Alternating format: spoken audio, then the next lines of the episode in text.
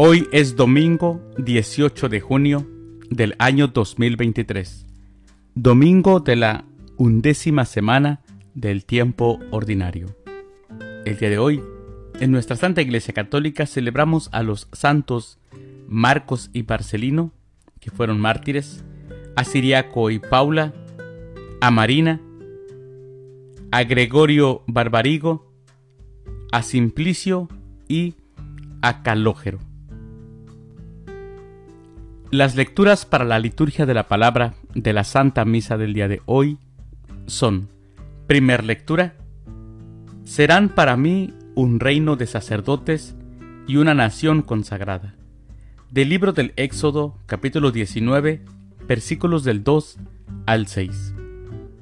El Salmo responsorial del Salmo 99. El Señor es nuestro Dios y nosotros su pueblo. Segunda lectura. Si la muerte de Cristo nos reconcilió con Dios, mucho más nos reconciliará su vida. De la carta del apóstol San Pablo a los Romanos, capítulo 5, versículos del 6 al 11. Aclamación antes del Evangelio. Aleluya, aleluya. El reino de Dios está cerca dice el Señor, arrepiéntanse y crean en el Evangelio. Aleluya. El Evangelio es de San Mateo. Del Santo Evangelio según San Mateo, capítulo 9, versículos 36 al capítulo 10, versículo 8. En aquel tiempo, al ver Jesús a las multitudes, se compadecía de ellas porque estaban extenuadas y desamparadas, como ovejas sin pastor. Entonces dijo a sus discípulos, La cosecha es mucha, y los trabajadores pocos. Rueguen, por lo tanto, al dueño de la mies, que envíe trabajadores a sus campos. Después, llamando a sus doce discípulos, les dio poder para expulsar a los espíritus impuros y curar toda clase de enfermedades y dolencias. Estos son los nombres de los doce apóstoles.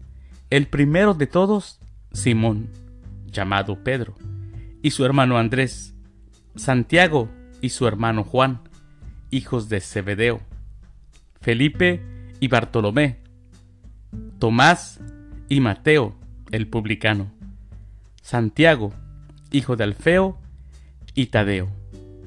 Simón el cananeo y Judas Iscariote, que fue el traidor. A estos doce los envió Jesús con estas instrucciones. No vayan a tierra de paganos, ni entren en ciudades de samaritanos. Vayan más bien en busca de las ovejas perdidas de la casa de Israel. Vayan y proclamen por el camino que ya se acerca el reino de los cielos. Curen a los leprosos y demás enfermos, resuciten a los muertos y echen fuera a los demonios.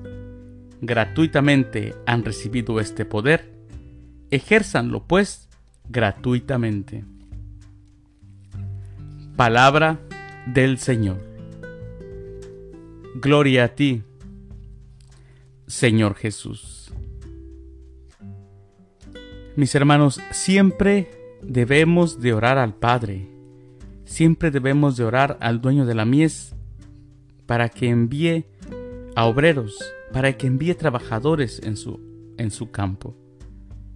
Que el campo de Dios es el mundo y cada uno de nosotros lo debe hacer con una oración profunda, a corazón abierto, con una actitud misionera.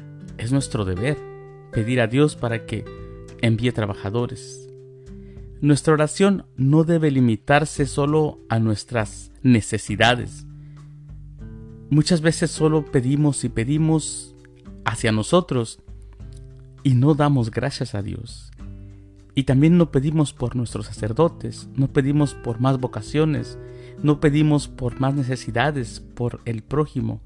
Nos centramos de un modo muy egoísta solo en nuestras peticiones, en lo que necesitamos. Y nuestra oración, mis hermanos, debe de ser también abarcando a otros. Una oración es verdaderamente cristiana si también tiene una dimensión universal. Así que, mis hermanos, seamos como hoy escuchamos en el Evangelio, que Jesús mandó a sus discípulos a ayudar a los demás, no a ser autoridad o no para pasar sobre todos, sino que tenemos que ser sal y luz para los demás. Mis queridos hermanos, les deseo que tengan un excelente domingo. Que Dios los bendiga.